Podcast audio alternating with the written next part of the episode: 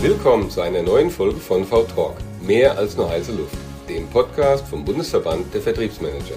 Ann-Kathrin de Moy und ich, Heinz-Georg Geisler, haben mit unserem heutigen Gast Norbert Wölbel von Liebig und Partner eine echt geballte Portion Erfahrung in marktorientierter Unternehmenssteuerung am Start. Heute erfolgreich führen heißt für ihn, Meister der Grautöne zu sein. Was Norbert damit meint, wie viel Veränderung darin steckt und was seine Passion und sein Hashtag Marktmenschen bedeutet, wird er uns neben vielen anderen interessanten und aktuellen Ausblicken sogleich erklären. Wir haben Norbert auch spontan den Spiegel vorgehalten und ihn gefragt, wie er die digitale Transformation in seiner Firma aktuell umsetzt und auf welche Herausforderungen er dabei so alles stößt. Wir wünschen euch nun ganz viel Spaß und freuen uns über eure Kontaktaufnahme im Anschluss. Ja, hallo Norbert, hallo Anni. Hallo. Hallo, guten Morgen ihr beiden. Norbert, wie war deine letzte Woche? Was waren die Up and Downs bei dir? Oh, das war eine Einstiegsfrage. Äh, gar nicht so einfach. Also, ähm, ich fange mit den Ups an, weil so bin ich ein bisschen auch sozialisiert. Ähm, wir hatten am vergangenen Donnerstag ein Webinar zum Thema Pricing. Äh, Inhalt war so sinngemäß, wenn aus einem Kavaliersdelikt ein Kapitalverbrechen wird. Stichwort träge und statische Pricing-Systeme. Das war deshalb ein Highlight, weil wir das zu dritt gemacht haben. Also ich habe mit, mit zwei Kollegen äh, das ausgearbeitet und ich habe ehrlicherweise noch nie so an einem Drehbuch für ein Webinar getüftelt äh, wie in diesem Falle und das Ergebnis war herausragend gut. Das war ein echtes Highlight. Das zweite Highlight, das ist noch nicht lange her, war gestern, weil ich ähm, habe ein Qualifizierungsprogramm entwickelt, das nennt sich Marktmenschen, richtet sich an Führungskräfte mit Marktverantwortung, hatte gestern die Abschlusssession mit einem Geschäftsführer eines Unternehmens äh, und wir haben gemeinsam gefeiert, dass es geschafft hat, dass er durch ist. Zehn Wochen Einzelcoaching. Äh, und das war herausragend, auch, auch das Feedback war herausragend, hat mich sehr gefreut. Die Downs. Bevor du zu deinen Downs kommst, ich möchte mich an dieser Stelle schon mal äh, wirklich bei allen entschuldigen. Schorsch hat gerade schon gegrinst. Mein Kind, ähm, ich weiß nicht, wie das sagen soll, es spricht nicht, aber es macht so Geräusche und wir ja. wohnen hier in einer ähm, Dreizimmer ähm, Altbauwohnung in Berlin und es ist noch immer kein gutes Wetter da draußen. Ähm, das heißt, Nico hat keinerlei Möglichkeiten zu entweichen und es ist nicht ruhig zu halten, scheinbar. Okay. Also es wird wohl an der einen oder anderen Stelle Babygebrabbel im Hintergrund sein. Sorry. Gute Einleitung zu den Downs. Ja. Einleitung zu den Downs, unkontrollierbare Situationen. Genau, also äh, diese, diese äh, Interventionen, äh, die mag ich, um ehrlich zu sein. Vielleicht hat äh, euer Kind ja auch noch ein paar inhaltliche Hinweise, bestimmt, die ganz bestimmt. wichtig sind. Von daher, also, zu viert ist auch okay, alles gut. Die Downs diese Woche. Es gibt einen Down, wo ich immer mal wieder dran hadere. Das ist tatsächlich das Thema Social Selling immer wieder ähm, auch für uns wahnsinnig schwierig, wahnsinnig anstrengend, weil wir sehr breit aufgestellt sind ähm, als Beratung. Ähm, und das ist jetzt, ja, ich will nicht sagen ein Down, aber äh, ich würde es eher als Demutsphase bezeichnen, äh, wo mir immer wieder durch den Kopf geht, meine Herren, das ist eben nicht so trivial, wie man meint, sondern es mhm. hat mit viel Content, mit viel Durchdenken zu tun, äh, mit vielen Dingen. Und äh, meinst du ähm, in Bezug darauf, Content für eure Kunden herzustellen oder überhaupt grundsätzlich für dich und für eure ähm, für, für das Unternehmen, für das du arbeitest? Wo, wo ist so. Also es geht tatsächlich in dem Fall um, um uns, also um Liebig und mhm. Partner. Wir haben vor etwa zwei Jahren unser Vermarktungssystem komplett umgestellt. Wir arbeiten nicht nur digital. Wir leben von Netzwerken. Ich glaube, das brauche ich euch nicht zu erzählen. Das äh, kennen wir alle. Mhm. aber mein Anspruch, weil ich sozusagen im Hause als, als geschäftsführender Partner auch für unsere Vermarktung zuständig bin. Ähm, und mir war es einfach wichtig, jetzt einen wirklich auch fast schon radikalen neuen Schritt zu gehen. So, und äh, das ist im Beratungsgeschäft auch ein bisschen schwierig, wenn Kollegen im Projekt sind, dann stehen die für Content manchmal nicht zur Verfügung. ja, weil Business geht vor, ist ja auch erstmal in Ordnung. Äh, so, und, und diese Kämpfe und in einer breiten Aufstellung, Content-Strecken, Content-Wellen, zu bauen, das gut mit, mit PA, mit Media Relation abzuschmecken und trotzdem eben auch Präsenzveranstaltungen einzubauen, Webinare einzubauen, die Strecken zu bauen. Äh, das macht mich ehrlicherweise immer wieder demütig. Da bin ich froh, dass ich ein wirklich gutes Team um mich herum habe. Äh, und äh, das ist vielleicht auch so ein bisschen meine Berufs- oder Lebensphilosophie zu sagen, ähm, Demut schadet nicht, sondern es ist gut, jeden Tag dazu zu lernen. Mhm.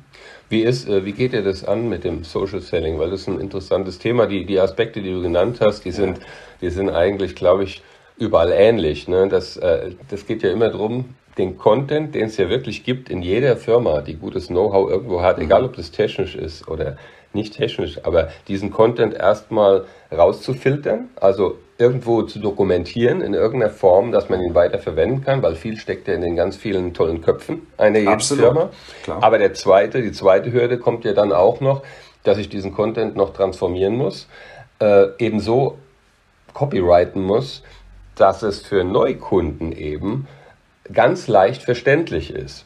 Und nicht nur für die Insider, denn die haben ja alle eure Schule durchlaufen, so ungefähr. Das ist, das, genau, das ist genau der Knackpunkt. Ähm, übrigens, wenn, wenn, ich, äh, wenn das zu werblich wird, ja, also wenn ich sage, oh, jetzt, äh, jetzt hüllst du hier aber einen ab über Liebig und Dann halten dann, wir die, die ja, Kasse schon hin. Ja, genau, dann bremst mich aus. ähm, aber es passt natürlich jetzt vom... Dann ruft dich unsere Präsidentin an und sagt, ja. sorry, der Podcast... Äh, genau.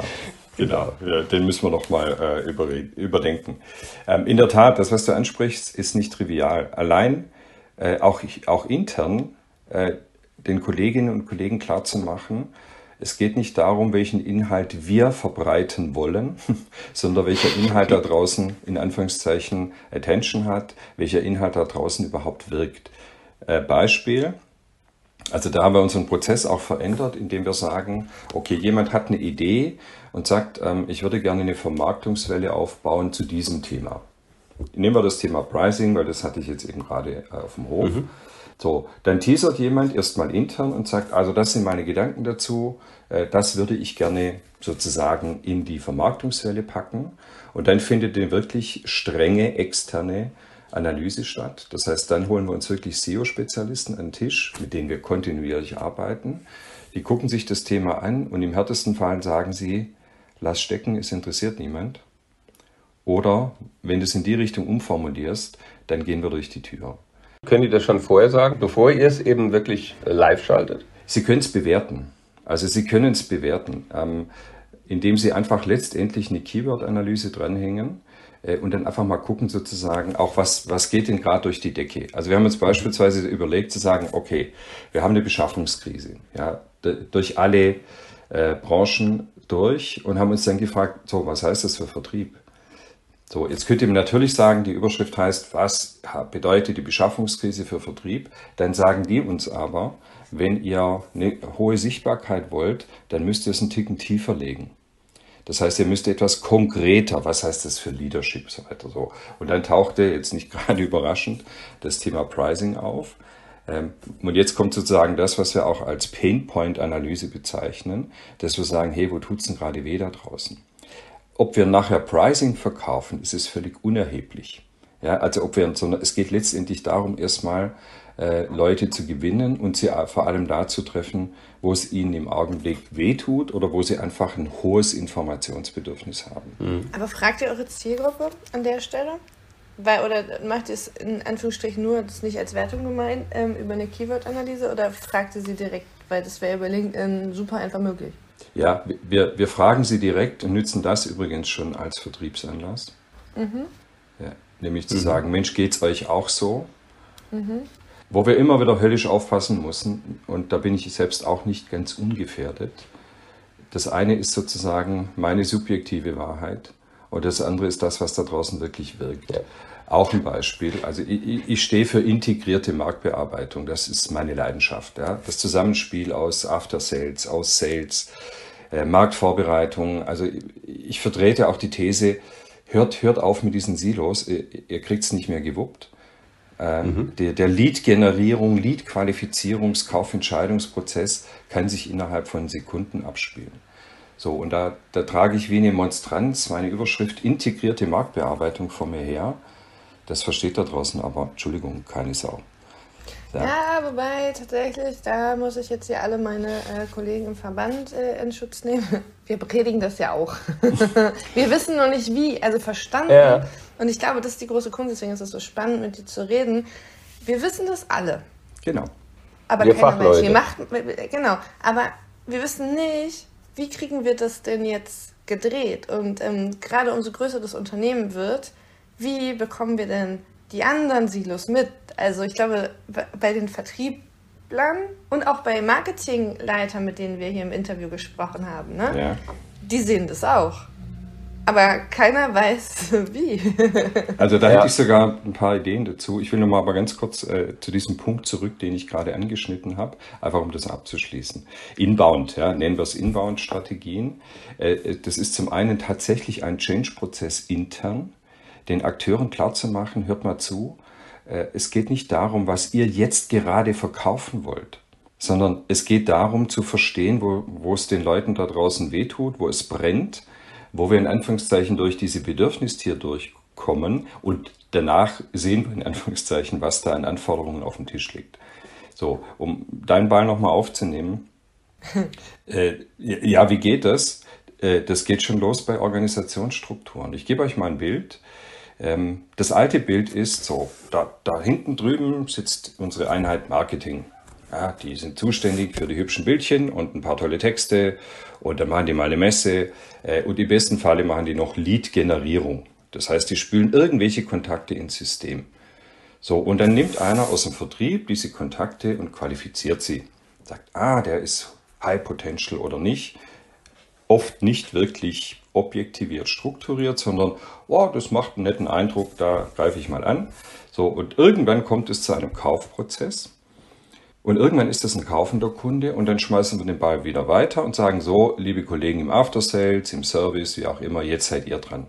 Nur mal als Bild, gedanklich, haben wir auch schon äh, in Projekten umgesetzt. Nur mal angenommen, die säßen alle um den gleichen Tisch. Die sitzen alle in einem Raum. Die Marktvorbereiter, die Kommunizierer, die Verkäufer, die After Sales Leute.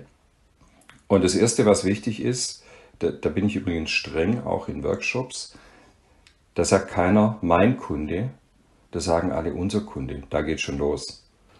Und wenn wir, einen, wenn wir einen Kunden gewinnen, dann feiern alle, die da am Tisch sitzen.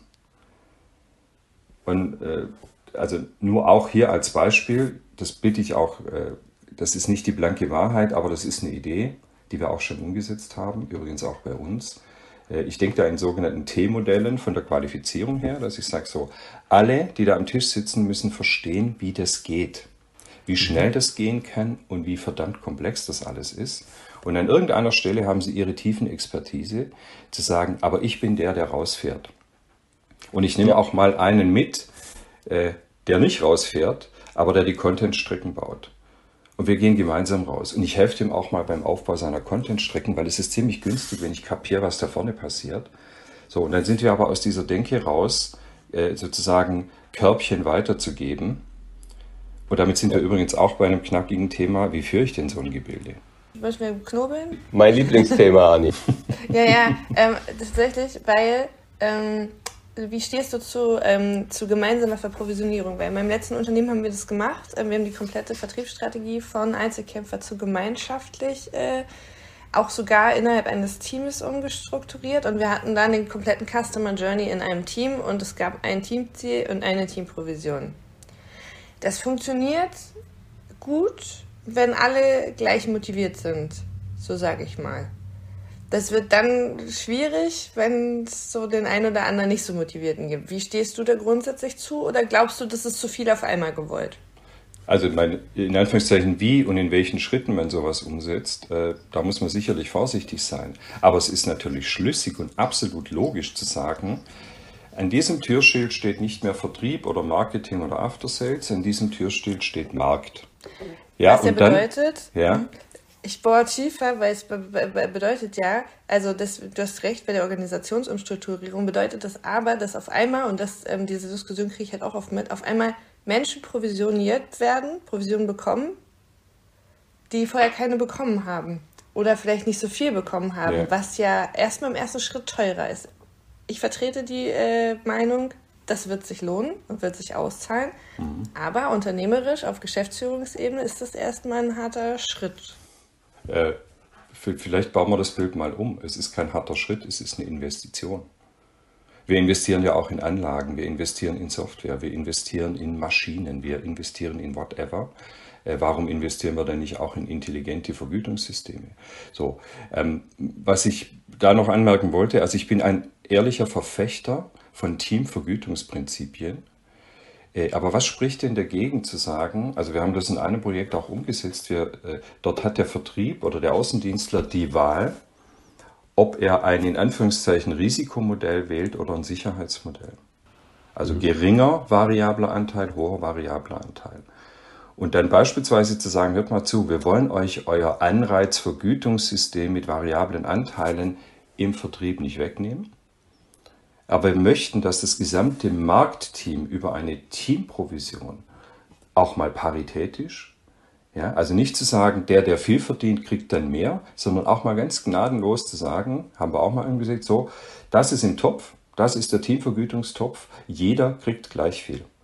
Ob er Content Manager, Vertriebsleiter, ähm, Außendienst, Key Account, egal. So, wenn jetzt die die reinrassigen, in Anführungszeichen, Vertriebler sagen, ah, aber ich bin über äh, variable Vergütungssysteme sozialisiert, ähm, das ist äh, mein Weltbild und äh, in Anführungszeichen meine Lebensader und wenn ihr mir das wegnimmt, werde ich komisch. Äh, das kann man ja bestehen lassen. So, aber allein über diese Aussage, lasst uns über eine Teamvergütung reden und lasst uns sie umsetzen, passiert natürlich sowas wie hm, Unzufriedenheitspotenzial. Der Fritz macht aber mehr wie die Erna. Es hat aber teambildenden Charakter, weil irgendwann mhm. reden die miteinander und sagen, hey, wir wollen erfolgreich sein. Nicht nur du ja. und nicht nur ich, sondern wir. Das Schlüsselwort heißt sicherlich Geduld. Und wirklich mhm. ein durchdachtes Modell vorne dran. Mhm. Ja, der, der, der, Kern, der Kern des Ganzen ist wirklich ein Mindset-Shift, ein Mindset-Change. Und zwar eben nicht nur im Vertrieb, ja, sondern eben in allen Silos, die irgendwo Touchpoints zum Kunden haben und gemeinsam eben an dem Ziel arbeiten, was ja auch logisch ist von der anderen Seite, von der Bias Journey her gesehen, äh, gibt es ja eben auch nicht mehr den Einzelentscheider, sondern Nein. es ist auch eine Team, ein Team-Event geworden, wo jeder eigentlich seine Spezialität hat und vielleicht sogar gleich viel zum, äh, zur Entscheidung beiträgt. Ja, die einen ein bisschen mehr, die anderen ein bisschen weniger, aber jeder auf der Strecke ist wichtig. Wenn einer sagt, hey Veto, dann wird das nicht äh, zum Abschluss ja. kommen. Und also ich bin ja im Maschinenbau und äh, begleite so ein Change jetzt seit einem Jahr, wo ich bei Eberhard gestartet bin mhm. und habe mir natürlich auch überlegt, wie machst du das jetzt eigentlich, wie gehst du es an? Und habe hab aber einen Change-Prozess generell schon zweimal auch begleitet, wo es in Richtung integrierte Marktbearbeitung ging, mhm. ähm, wo ich vorher war. Von daher habe ich doch einiges an Erfahrung mitgebracht, aber für mich das Aller, Allerwichtigste war wirklich einerseits das Operative in vielen kleinen einzelnen Puzzlesteinen äh, am Leben zu halten, natürlich. Auf der anderen Seite kannst du nicht, sagen wir mal, das eine tun, ohne eine Vision zu entwickeln und auch den Leuten eigentlich von Anfang an die Vision zu zeigen.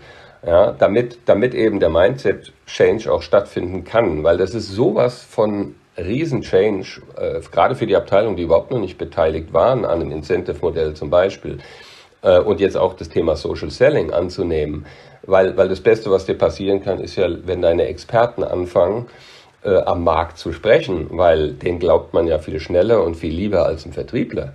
Und äh, wir haben das dann eben so gelöst oder angefangen. Äh, wir sind ja noch nicht ganz durch. Es hört ja auch nie auf. Aber ich habe mir zum Beispiel dann wirklich den Titel verpasst, eben, dass ich der, nicht der Leiter Vertrieb bin, weil ich habe in meinem Team eben auch noch einen Service, ein Marketing, eine Projektierung, sondern ich habe es dann Director Customer Journey genannt. Und ihr seid alle meine Kollegen in der Customer Journey. Jeder ist gleich wichtig.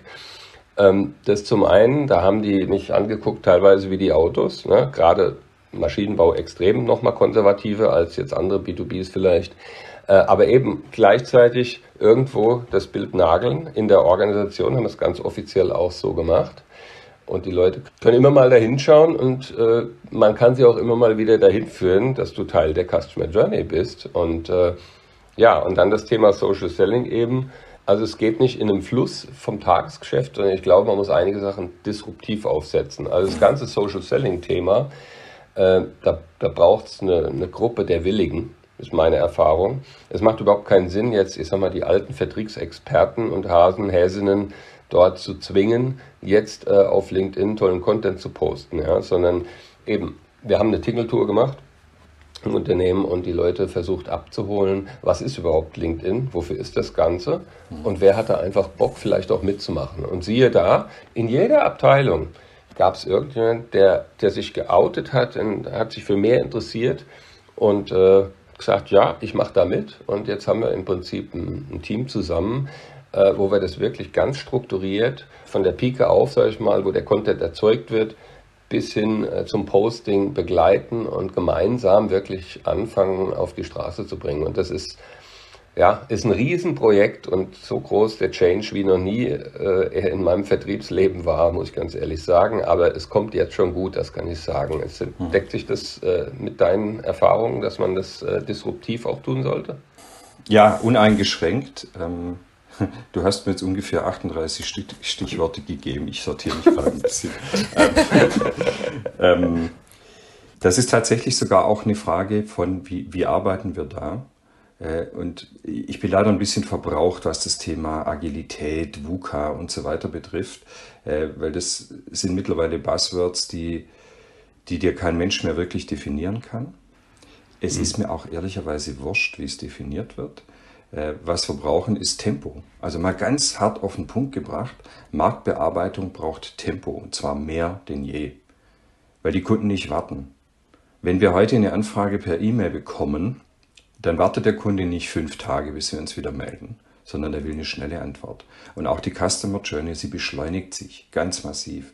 Von daher bin ich völlig bei dir. Und das ist auch, wenn man so will, eine agile Methode, nämlich einfach zu sagen, ist einmal hart formuliert, ähm, alle, die Kompetenz und Leidenschaft haben, an den Tisch.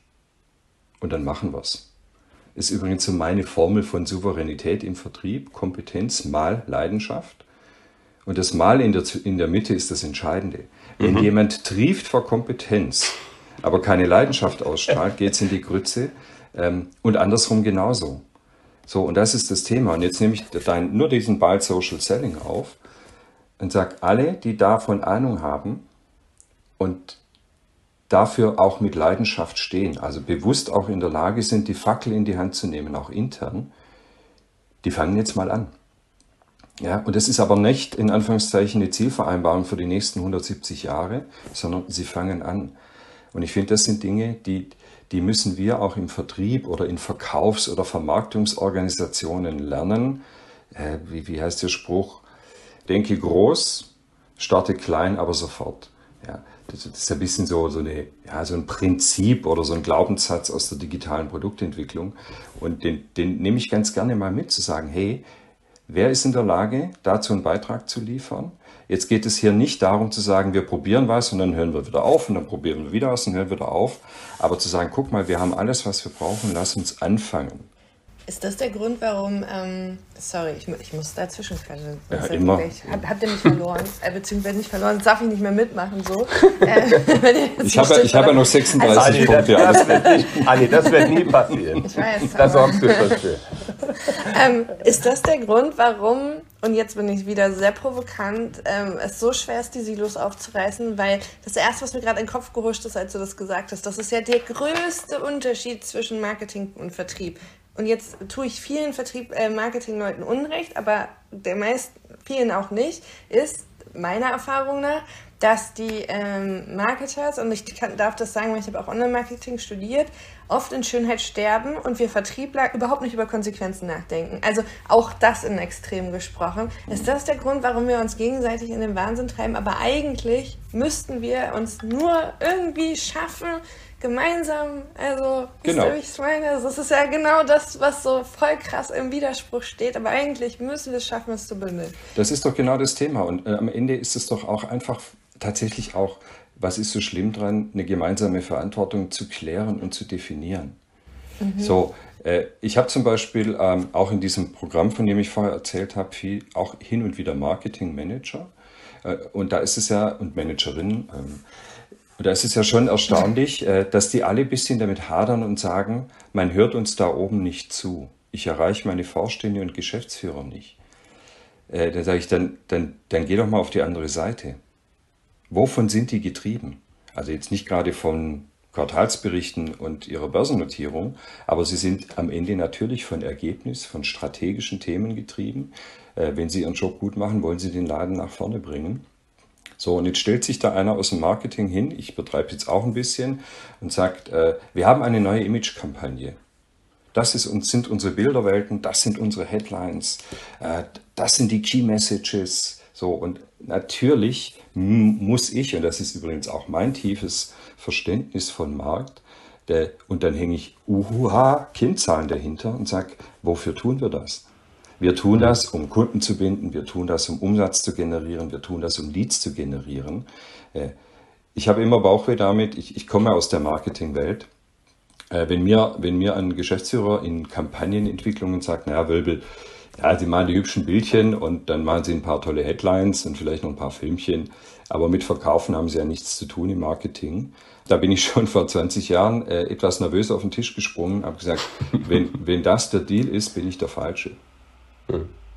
Ja, das ist, äh, kann ich, kann ich aber auch gerade ganz warm bestätigen, äh, weil ich letzte Woche auf der, auf der ähm, B2B Marketingstrategie Gipfelkonferenz war von Project Networks ja. und da war ich unter lauter Marketeers, ja. war eingeladen zu einer Podiumsdiskussion zur Teilnahme, werden wir auch äh, noch äh, von hören, glaube ich. Mhm. Und das war so klasse. Also die haben wirklich auf der Konferenz rausgearbeitet in vielen verschiedenen Fachgruppen und Projektgruppen, äh, dass es eigentlich zwei Hauptprobleme gibt. Da waren sich dann so ziemlich alle einig. Es waren auch ein paar Vertriebler da, die haben aber auch genickt.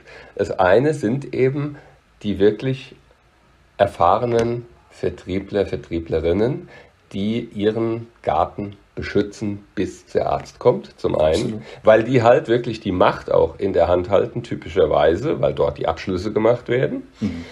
Es gibt natürlich auf der anderen Seite auch die Marketeers, die eben ihre Welt verteidigen, aber die sind halt einfach am Ende des Tages, wenn man es streng nimmt, Dienstleister ja, für, für den Verkaufserfolg am Ende. Ne? Von daher ist das, ist das schon ein bisschen anders verteilt. Das ist das eine, was rauskam. Also da müssen wir wirklich dran arbeiten, wie kriegen wir diese Welt, ähm, diese alte Welt aufgelöst im Vertrieb ganz stark. Das ist der Blocker schlechthin. Und äh, der zweite Blocker ist eben wirklich die Zusammenarbeit oder das Verständnis überhaupt, was du gerade so gut angesprochen hast, dass eben Marketing sehr, sehr viel mit Vertrieb nachher zu tun hat und auch umgekehrt. Und jetzt die, die Digitalisierung, die legt es jetzt offen, ja, dass eben äh, erfahrene Vertriebler auf einmal zu Marketeers und Markenbotschaftern werden, durch Social Selling zum Beispiel. Und äh, das Marketing, wenn es ganz am Anfang äh, der Kette nun in der Lead-Erzeugung unterwegs ist, sich völlig transparent macht, weil eben alles messbar wird, was du vorne tust, bis hin, wenn man es messen will, möchte auch, ne, da brauchst du ja auch wieder den Willen zur Transparenz, aber du kannst es messen. Und damit sind sie auf einmal doch Vertriebler, zwar in einer anderen Phase des Verkaufsprozesses, aber deshalb verschwimmt für mich die Welt total. Und ich habe dann auch nur sagen können, Leute, hört auf mit Vertrieb und Marketing, ja. Ich will die Begriffe gar nicht mehr, gar nicht mehr so oft hören, ja. Lasst uns zusammenarbeiten und das war auch so der Konsens.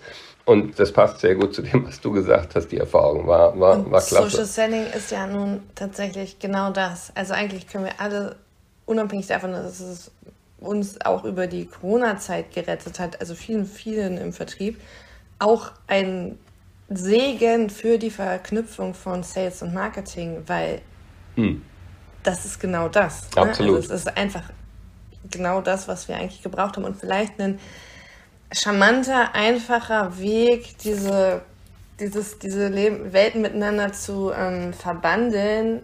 Es muss nur verstanden werden als solches.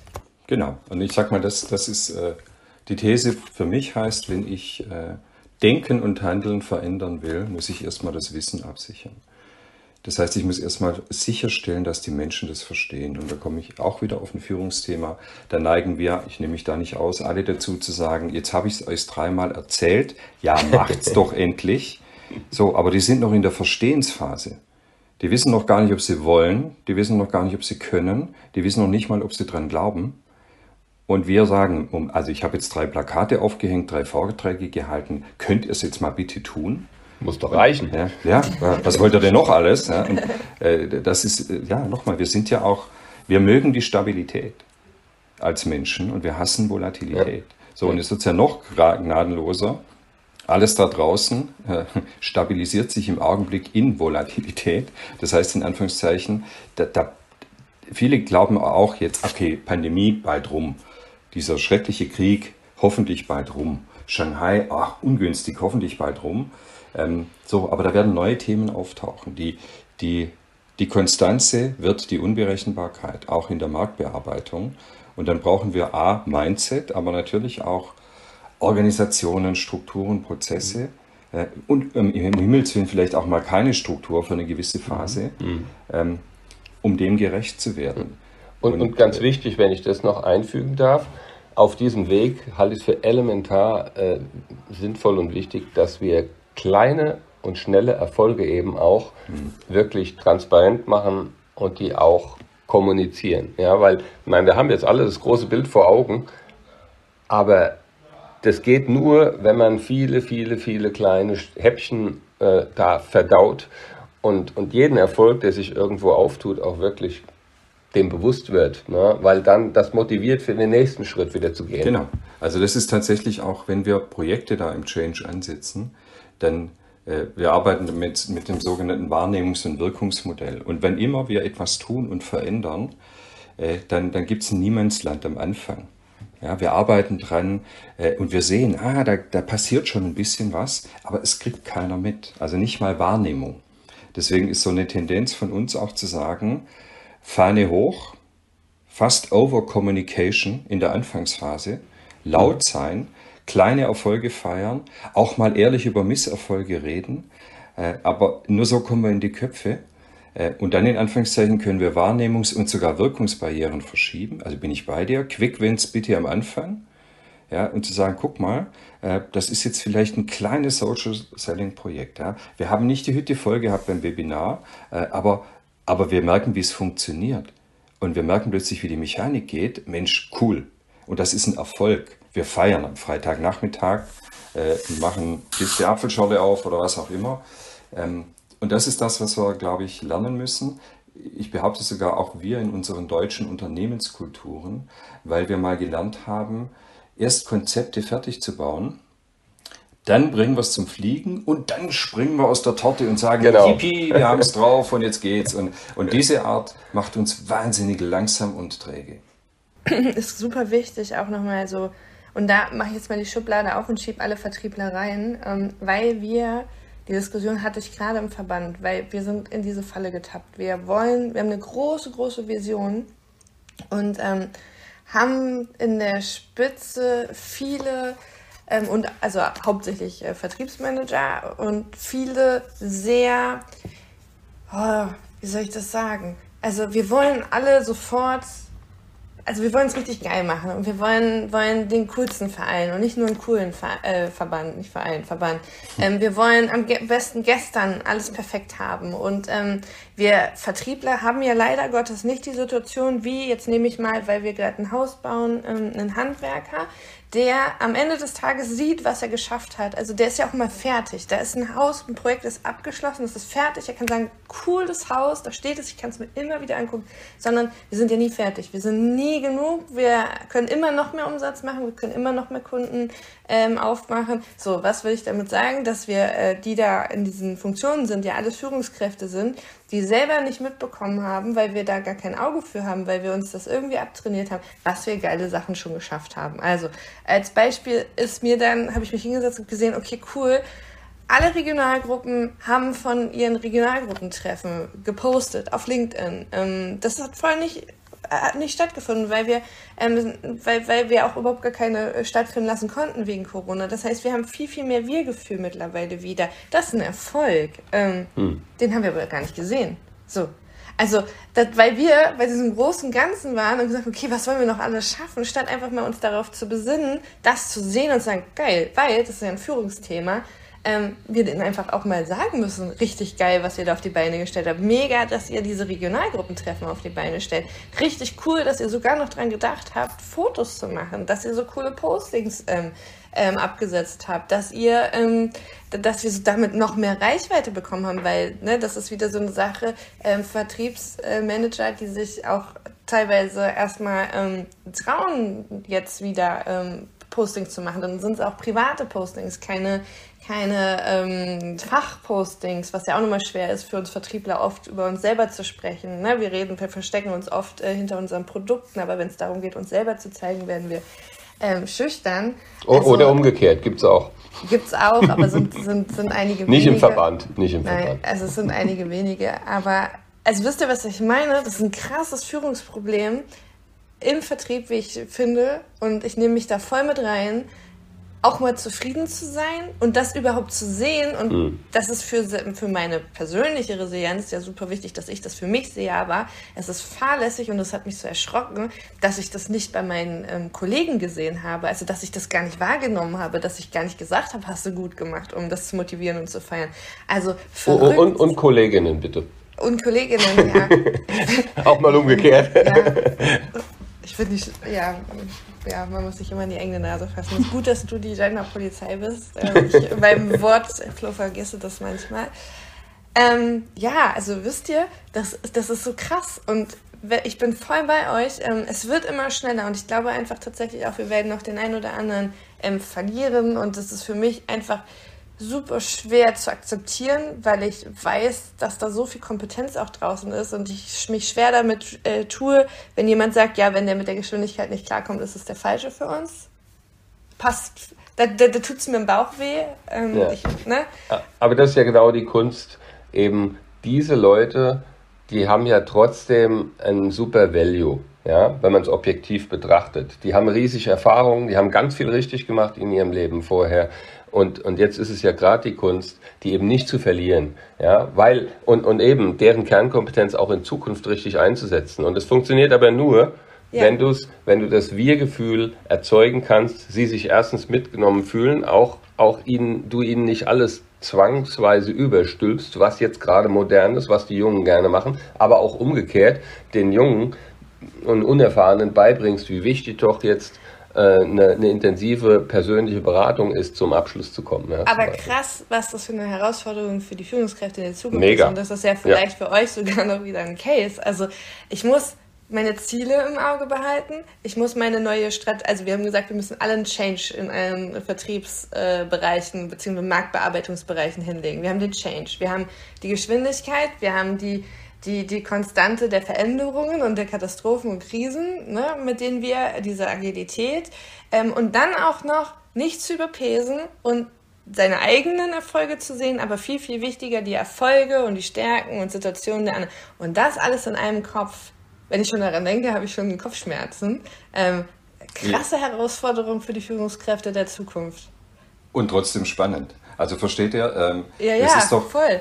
Für meine Begriffe ist das Thema Führungsprinzip ehrlicherweise aber gar nicht mehr nur auf die Markteinheiten betrachtet. Das ist sicherlich ein generelles Thema. Primus inter pares ist vorbei. Der beste Vertriebler wird zum Vertriebsleiter oder Vertrieblerin. Die Zeiten sind durch. Wir werden wahrscheinlich, äh, und das Spannende finde ich, ich nenne das charismatisches Loslassen, äh, nämlich zu sagen, ich kann gar nicht mehr fachlich in allen Bereichen die Tiefe haben, die ich brauche. Mhm das heißt, mein Führungsprinzip heißt Vertrauen. Und mein Führungsprinzip heißt, ich bin fachlich vielleicht weiter weg von meinen Mitarbeitern, aber persönlich dichter dran. Ich bin mehr Entwicklungspartner als äh, Kontrolleur. Und das ist ja ehrlicherweise ein Führungsprinzip, das mal ganz unter uns gesagt sogar mehr Spaß machen könnte. So, ich brauche trotzdem dieses ja, Ambidextrie, auch wieder so ein Wort, aber dieses Mehrhändige, auch zu sagen, ich weiß, ich muss jetzt in meiner Organisation das Chaos irgendwie managen und an einer anderen Stelle baue ich sehr klare Strukturen auf. Und das ist das, wo wir, äh, wo wir alle kämpfen, zu sagen, also ich habe gelernt, Struktur hilft. Und der andere sagt, und ich habe gelernt, Chaos macht uns schnell, intuitiv, schlagkräftig. Und wir müssen aufhören, daraus immer dogmatische Diskussionen zu machen, im Sinne von gut oder böse, sondern es geht darum, was ist in der Situation für mein Team das Richtige. Exakt. Situatives Führungsprinzip, und da, da bin ich übrigens bei dir, das ist unglaublich anstrengend. Die gute Nachricht, man kann das lernen. Ist kaum zu fassen, also man kann das lernen. äh, aber man muss sich darauf einlassen. Ja? Man muss tatsächlich auch wenn man hochstrukturiert ist in seiner, ich sage mal, Psychogenese, äh, da muss man trotzdem auch in der Lage sein zu sagen, oh verdammt, wie gehe ich jetzt mit Chaos um? Und ähm, zu ertragen, dass ich vielleicht als, nennen wir es mal, Leiter der Marktorganisation, ähm, dass ich keine Ahnung in der Tiefe habe, wie Social Selling geht. Keine Ahnung. Ich kenne IT-Manager, die wissen nicht, was ein Quellcode ist. Und sind grandiose Führungskräfte. So. Und das ist, glaube ich, auch ein anderer Typus von Führung und von Führungskraft. So, da bin ich jetzt vielleicht ein notorischer ähm, Denker in halb vollen, nicht halb leeren Gläsern. Äh, ich glaube, das wird super spannend und ich glaube, das, äh, das wird uns auch persönlich bereichern, wenn wir uns in solche Felder begeben. Mhm. Mein Lieblingssatz ist immer, man kann das eine tun, ohne das andere zu lassen. Wenn ich mhm. dann, Schorschnick, äh, wenn ich genau an so Schwarz-Weiß-Denker gerate. Ähm, hm. Weil es gibt noch so viele andere Farben. Ja, also wahrscheinlich heißt Führung Meister der Grautöne. ähm, Oder der bunten Farben. Ja, alles gut. Wenn wir beim halbvollen Glas sind. ja. ja, aber Norbert, ja. Es, äh, es ist eine super Bereicherung, dass ihr als Förderpartner im Verband seid. Das weiß ich jetzt, nachdem wir uns näher kennengelernt haben, auf jeden Fall. Ich finde es super klasse, ja, wirklich toll. Da können unsere Mitglieder ganz viel wertvollen Content auch von bekommen. Ähm, eine Frage hätte ich doch noch jetzt, bevor ja. wir zum Abschluss kommen. Ähm, wenn du die Down. Zum Abschluss kommen, ja, ne? Das ist krass. Wir äh, die Zeit rennt, ja. Es ist, äh, es ist super spannend wieder heute, ja. Aber ich habe mal auf die Uhr geschaut. Okay, und, gut, und wollte wollt auf jeden Fall noch wissen vom Norbert, ja. wenn er dann die Downs hat, ja, und hat wirklich so einen, so einen richtigen Scheißtag gehabt mal, ja, oder auch nur ein, nur ein punktuelles Erlebnis. Wie motivierst du dich selbst wieder? Wie gelingt dir das am besten?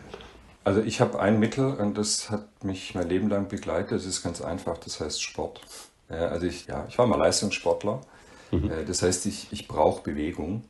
Äh, und wenn es ein richtiger Scheißtag ist, äh, dann, dann freue ich mich drauf, wenn ich abends noch eine Stunde durch den Wald tiger oder mich einfach körperlich bewege, weil ich, das gibt mir die Chance, das ist ja fast ein bisschen wie ja, be bewegte Meditation. Ja, also ihr kennt es ja wahrscheinlich, wenn ihr euch bewegt, kommt ihr in den Rhythmus und dann fangen die Dinge an so ein bisschen zu fliegen und dann sortieren die sich auch wieder und zwar gar nicht kognitiv, sondern das System arbeitet. Ja, okay. so. Und das Zweite, was ich tatsächlich einsetze, ähm, das, ist eine, das ist eine Mentaltechnik, Priming, ich weiß nicht, ob ihr die kennt. Äh, die habe ich auch in meiner Sportzeit äh, von Mentaltrainern gelernt, äh, dass ich ganz bewusst ähm, nach einem schlechten Tag an die fünf tollen Erlebnisse denke und äh, mir da in Anführungszeichen wieder, wieder Kraft für neue Zuversicht hole. So, und was auch, auch hier gilt beispielsweise, was ist so schlimm dran, wenn wir uns persönlich belohnen, wenn es ein toller Tag war. Also nicht gleich in den nächsten und, und jetzt muss ich wieder und ah, das lief gut und ich muss gleich und ich muss gleich und ich muss gleich, sondern zu sagen, nee, innehalten. Es gibt in der Trainingslehre, ich habe einmal Sport studiert, den Begriff der lohnenden Pause.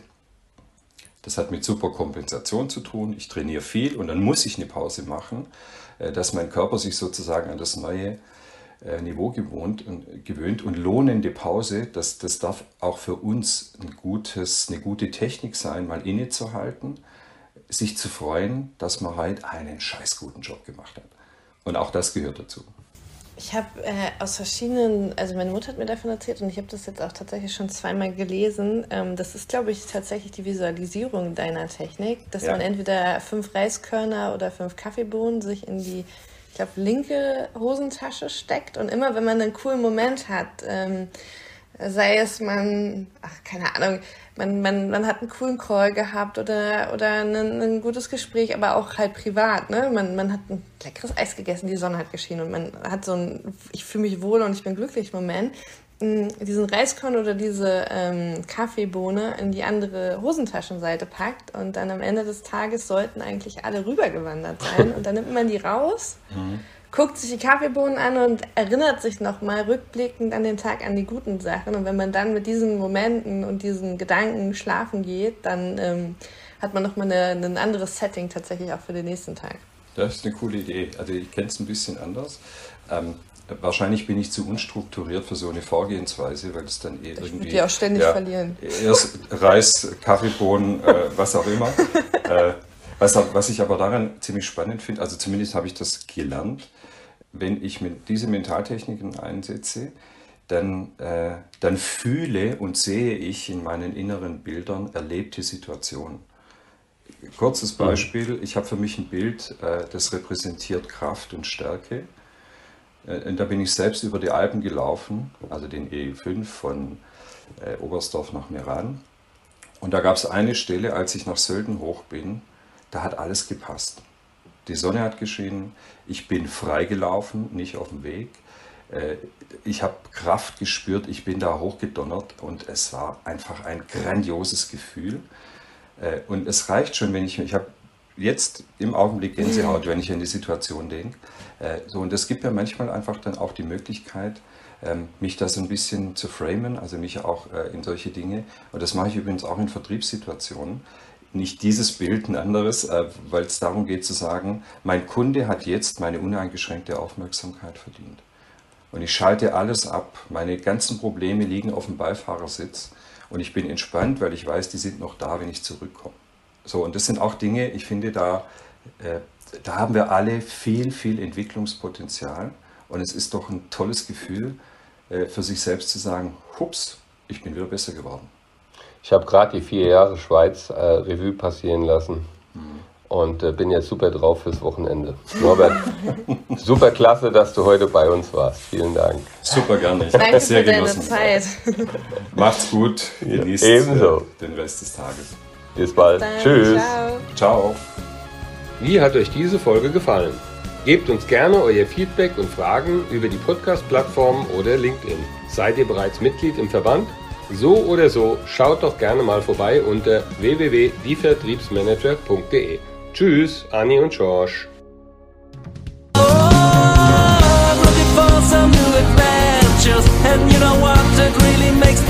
I'm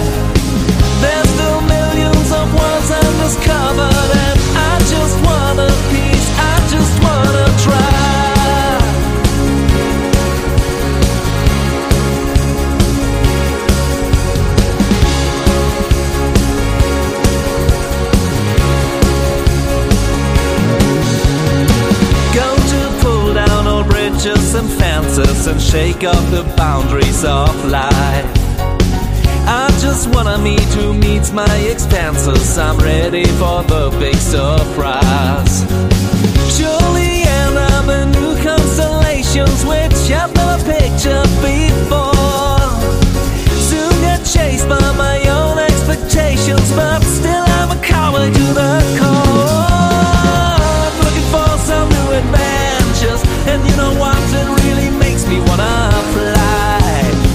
There's still millions of worlds undiscovered, and I just want.